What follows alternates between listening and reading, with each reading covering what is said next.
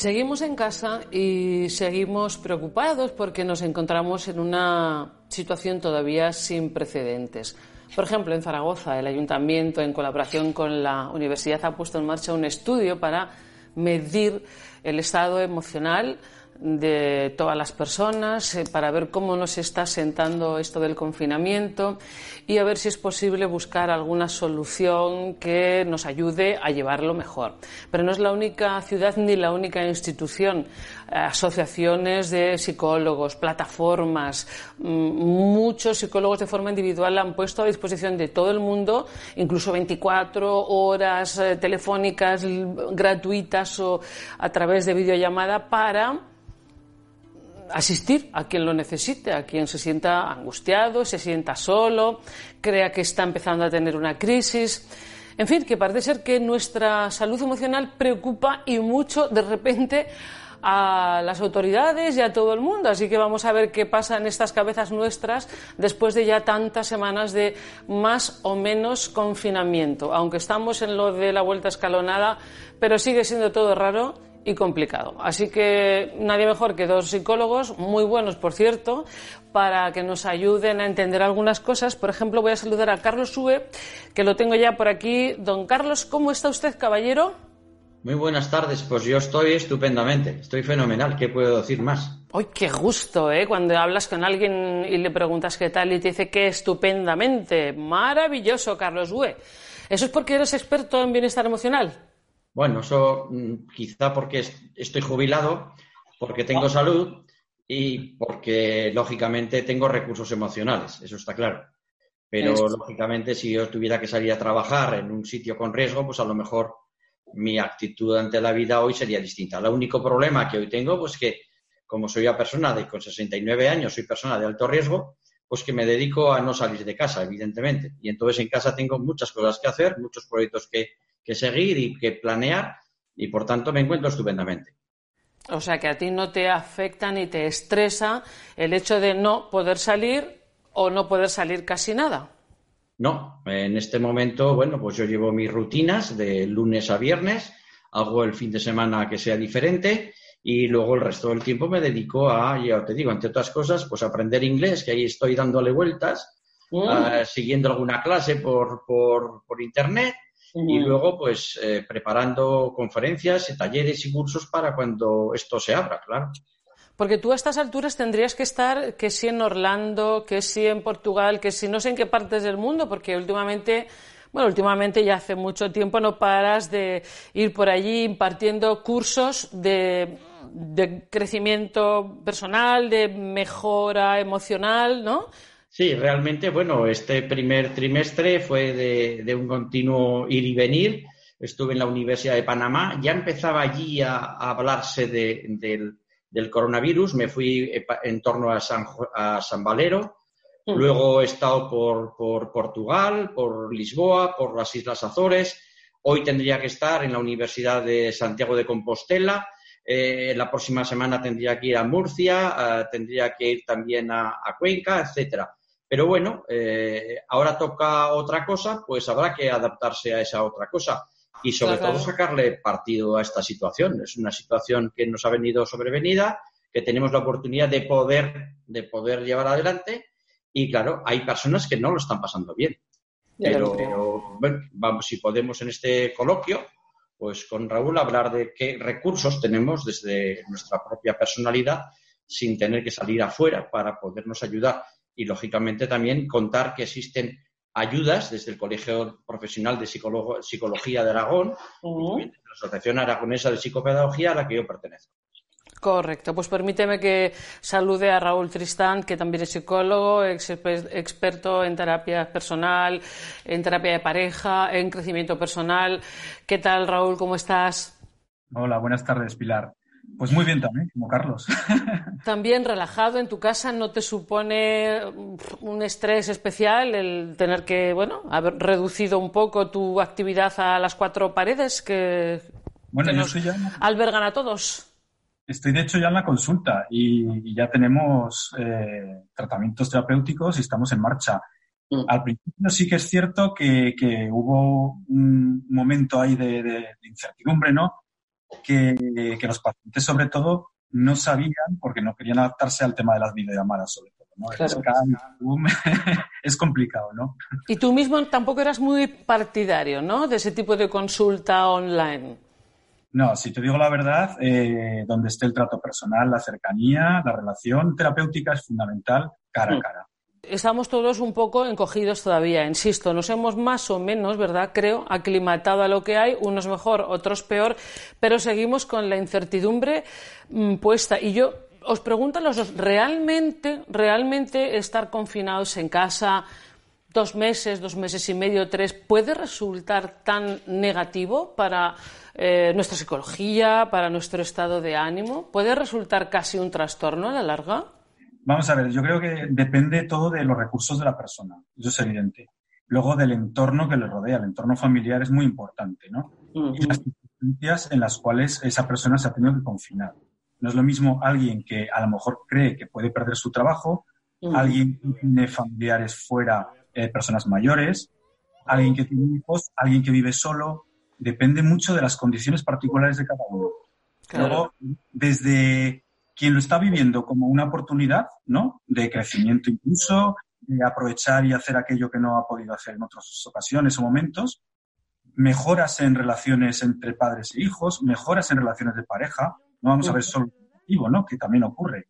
Pero sí que eso es muy importante, ver que hay personas que por sus recursos, por el ámbito que les rodea, el entorno, pueden eh, aprovechar esta oportunidad de una forma y hay otras personas que no, que, realmente no habían acudido nunca a un psicólogo y ahora mismo están acudiendo de forma urgente, ¿no?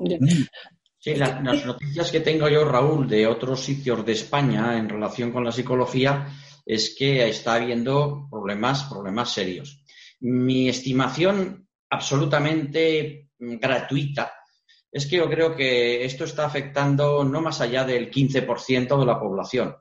Pero sí que, como dice Raúl muy bien, que hay personas que tienen recursos, recursos personales, y que encuentran que en una crisis una oportunidad. Mientras que otras personas, pues, y luego también hay una cosa, Raúl, es de entender, yo me imagino personas, yo tengo una situación desahogada, media, clase media, no tengo un jardín en mi casa, pero hay personas que están viviendo en 40 metros y, y cuatro personas y a lo mejor en un patio interior esas personas el confinamiento, la verdad es que mm, llevarlo adelante es, difícil. No obstante, mi impresión personal es que en general la población estamos respondiendo mucho mejor de lo que yo como psicólogo al comienzo de la crisis pensaba que podíamos responder. Eh, pero entonces, ¿por qué está todo el mundo tomando tantas medidas, mm, poniendo tantos eh, teléfonos gratuitos a disposición de todos? Eh, ¿Por qué hay estudios que afirman que ha aumentado el consumo de ansiolíticos, el, consumo de bebidas alcohólicas. ¿Hablan tal vez de esa pequeña parte de la población? Raúl, tú que estás en consulta diaria, ¿qué detectas? ¿Qué cambio has notado en tu día a día, las personas que te llaman? Realmente es un porcentaje pequeño, como dice Carlos. Y ese porcentaje, el problema es que sí que es grave, es urgente. O sea, hay que solucionarlo, solucionarlo ya. Por eso mismo también eh, la farmacología, la psicofarmacología tiene que entrar a jugar. Porque esas personas que, te llaman por teléfono con una emergencia, con un sentimiento de angustia tan profundo, pues pueden, ocurrir cualquier cosa con ellas, ¿no? No saben cómo salir, incluso están como asfixiando dentro, ¿no? Entonces necesitan, pues, eh, ansiolíticos para la ansiedad, para la angustia que les eh, entra. Necesitan hipnóticos para dormir, porque no duermen están, tienen, rotas las rutinas, no descansan, pero sí que es cierto que ese porcentaje tan pequeño es grave. Me están comentando psicólogos y psicólogas de otras partes de España eh, el aumento de suicidio y esto es así. Eh, es decir, eh, ahí y luego también el maltrato, el aumento del maltrato intrafamiliar entre pareja y, y hijos se está dando. Pero esos efectivamente son casos muy puntuales y son casos muy urgentes, como dice, eh, como dice Raúl. Pero yo también querría indicar una cuestión, y lo has dicho muy bien, Raúl, el tema de la ruptura de los, de los ritmos, de los ritmos. Hay personas que no se encuentran en casa, como te digo yo, acostumbradas a trabajar, a trabajar, a trabajar, y de repente se encuentran con todo el tiempo libre, se ponen en pijama, no se cambian el pijama en todo el día, se levantan a las tantas, echan una siesta tremenda y luego por la noche tienen insomnio. Y entonces acuden a los somníferos por la noche. Eso es algo que es muy habitual en nuestra, en nuestra, en nuestra sociedad, cosa que habría ya que arreglar desde el punto de vista de la salud mental, pero que en este momento sí que se está dando también. Se está dando de personas que, efectivamente, en Raúl, tú estás dando la, verdadera, la verdadera función de, de, estos días, tener ritmos, tener hábitos. No obstante, tenemos que pensar en ese 15%, que puede ser un 5% por desajustes, como dice Raúl, pero hay un 10%, estoy convencido que por sus razones económicas, sociales y, de desempleo, lo están pasando muy mal y es muy difícil tener recursos emocionales suficientes para resolver esta situación. O también, Raúl, aquellas personas que antes de esta etapa ya tenían problemas con la ansiedad, con las depresiones, con la claustrofobia, eh, que ya eran más vulnerables en ese sentido, ¿no? De repente, al cambiarles el mapa diario, mm, se ven con menos recursos porque ya tenían poquitos antes. Bueno, esas personas, en teoría, siguen en tratamiento con sus eh, psicólogos, psiquiatras, su personal médico. Entonces, no debería haber ningún problema yo creo que el problema viene de personas que, todo lo contrario, que no han ido, no han acudido nunca a una consulta de psicología o de psiquiatría porque nunca han tenido problemas y se encuentran con algo que de repente que desconocen totalmente. Ellos no sabían lo que era la angustia, no sabían lo que era estar encerrado y que de repente es que me estoy asfixiando, es que tengo un dolor en el pecho, una opresión. Y te, y te dicen, es el coronavirus incluso. O sea, y tú dices, no, tranquilo, la ansiedad, la angustia, eh, medita, tal. Y la gente tiene más miedo a contraer eh, la enfermedad, al hecho de no poder salir eh, o por el hecho de tener que convivir con su pareja, cosa que igual no le había tocado tan estrechamente desde hace tiempo y le angustia mucho. Mm, ¿Cuál es la, causa que más angustia a las personas en general? Yo lo que he percibido ha sido mucho miedo. Ha sido miedo, a la enfermedad. A la enfermedad, mucho miedo a la enfermedad a contraer el mismo, a, poder a, lo mejor salir a trabajar y entonces traerla a casa, a tu mujer, a tus hijos, y luego, pues claro, los padres, los padres que están fuera, no saber cómo están, no saber eh, si contraerla o superarla si la contraen. Eh, y luego en el personal sanitario también ha habido mucho, mucho miedo. Bueno, es que yo haría un capítulo aparte porque este personal sanitario sí que se ve sometido a situaciones eh, muy estresantes y con un riesgo muy evidente todos los días. De todas formas, yo os quería lanzar una reflexión. Eh, yo creo que sí es una verdad, como un templo, que el mensaje que todos tenemos en la cabeza, lo que todo el mundo dice, lo que cualquier informativo de mañana, tarde, noche nos cuenta es estamos en una pandemia, o sea, cada frase lleva o la palabra pandemia o la corona o perdón, o la palabra coronavirus. No sabemos lo que nos espera, o se avecina una crisis terrible, nadie sabe lo que va a pasar. Claro, esto asusta a todo el mundo. Yo no sé si, si todos estos mensajes son un poco demasiado apocalípticos, si se corresponden con, con, con, la realidad del futuro que debe venir, pero no sabemos el futuro que debe venir, porque si no sabemos exactamente ni lo que está pasando con el virus, tampoco sabemos exactamente lo que va a pasar dentro de seis meses. Y sin embargo, hay una flota en el aire como una sensación de estamos eh, al punto de una crisis como nunca antes habíamos vivido desde la Segunda Guerra Mundial. Oye, como para no asustarse, ¿no? ¿Cómo se defiende uno contra eso? claro, es que. Yo creo que hay como un discurso catastrofista Horroroso. Y yo, y yo personalmente, eh, ya os digo, es decir, todas todas las estadísticas dicen que a partir de los 73 años estás muerto. Es decir, que eh, yo tengo un, extremo en venga, hombre, hombre, hombre. En hacer una compra por internet, en todo lo que. Luego iría por eso, luego iría por lo de los mayores, Carlos, sube. Pero no, yo lo que, a lo que quiero ir es que eh, yo creo que, que en el fondo Mm, bueno, hay, hay mucha esperanza en la población. ¿eh? Vamos a ver, dicen, mira, dejan a los niños salir un domingo mm. y habéis visto cómo están los parques. Es decir, mm. hay, hay ganas, hay alegría. A las 8 de la tarde todo el mundo salimos a aplaudir. Yo qué sé, hay, no es tanto derrotismo. Lo que pasa es que eh, quizá hay, a lo mejor, personas muy obsesivas, ¿verdad, Raúl? Que, que, están todo el día recibiendo información negativa para, para confirmar que estamos en lo peor del mundo porque esto no ha ocurrido nunca. Nunca ha ocurrido esto. Pero vamos, eso de que yo creo que la población en mayoría, la mayoría de población está sana, sí que tiene miedo. Hay un miedo.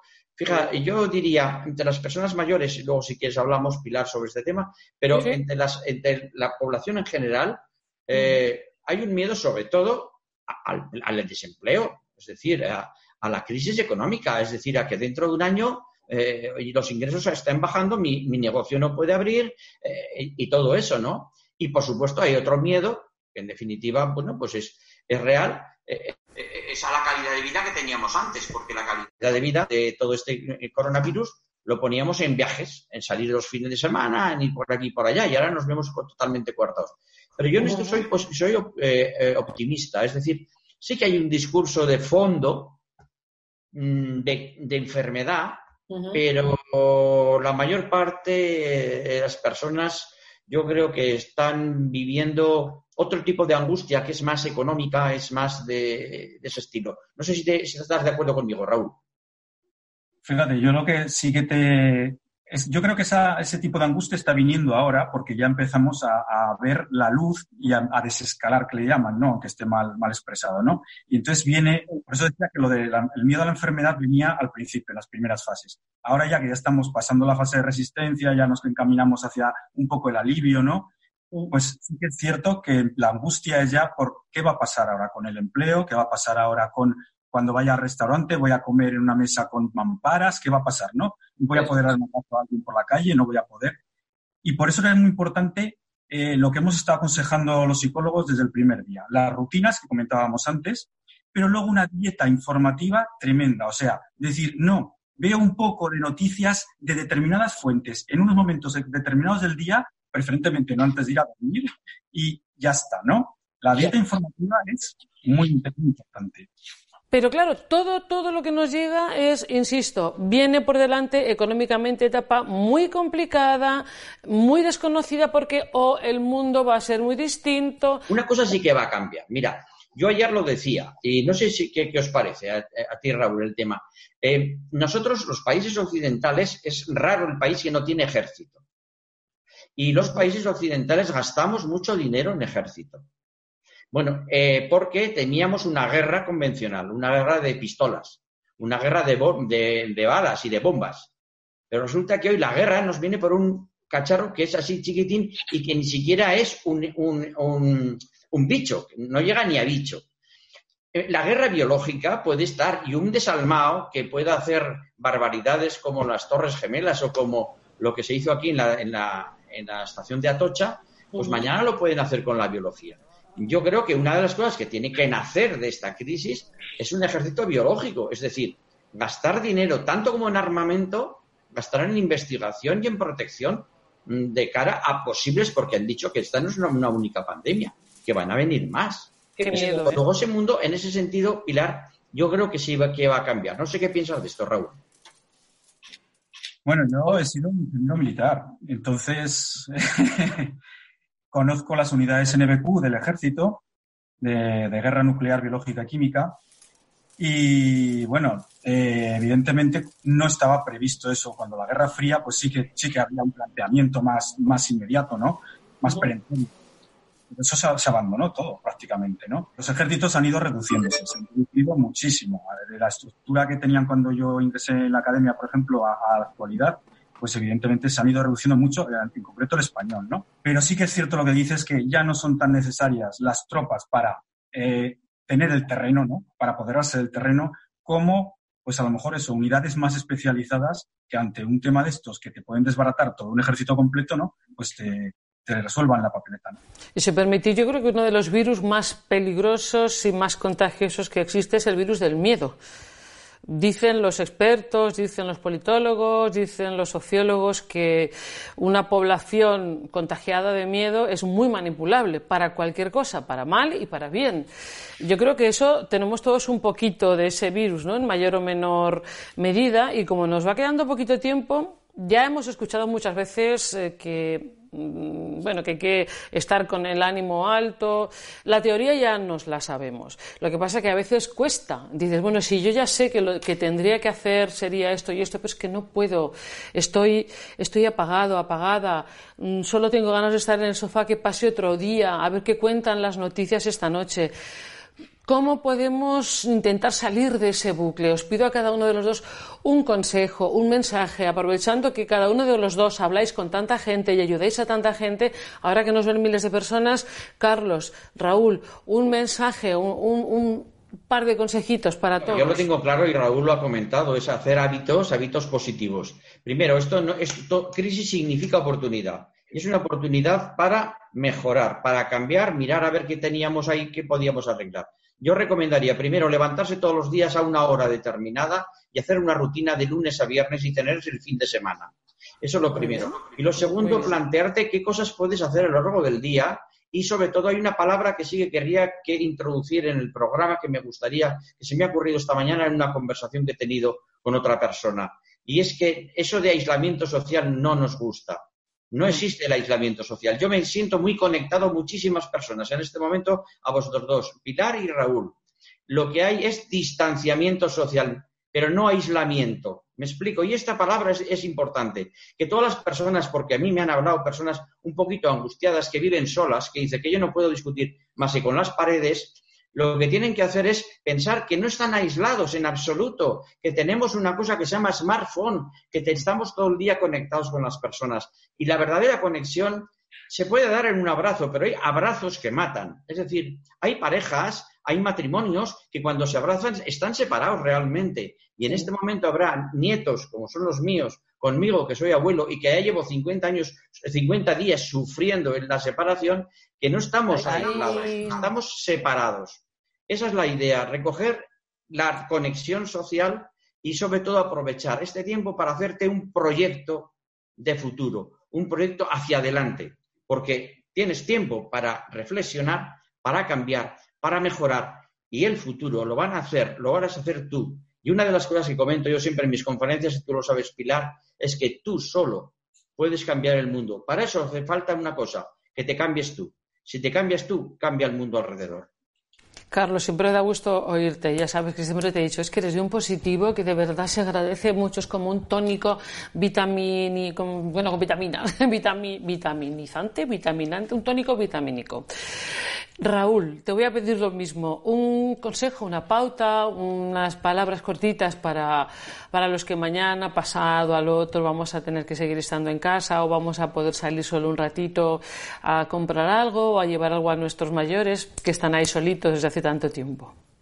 Muy bien, pues como ha dicho perfectamente Carlos, la rutina, la dieta informativa que hemos comentado, las relaciones incrementarlas, tenemos que recuperar a esa familia que no llamamos en años, eh, ese amigo que dejamos abandonado de la infancia. Podemos estar totalmente en contacto con las, con las personas. relaciones fundamental. Pedir ayuda siempre que se necesite. Expresar las emociones. Expresar las emociones. No pasa nada por expresar las emociones. Y para el momento es vivir aquí y ahora aceptando, simplemente aceptando, decir, bueno, ahora estoy aquí, estoy cenando con mi familia, mañana ya veremos, ya llegará, ya llegará. Ahora es ahora, aquí y ahora. Raúl Tristán, pues muchísimas gracias también. Carlos, Raúl, eh, un abrazo virtual y tal vez sea el momento, ¿verdad? Como, como decía Serrat en su, canción, en su canción, aquellas pequeñas cosas de, de valorar eh, esas cositas eh, que nos dejó un tiempo que ahora resulta que va a ser de rosas y no hace tanto, hace tres meses estábamos viviendo sin saberlo en un tiempo de rosas. Pues bueno, no está mal, ¿eh? Acordarnos de aquello que se quedó en un rincón, en un papel, en un cajón. Sean felices, hasta pronto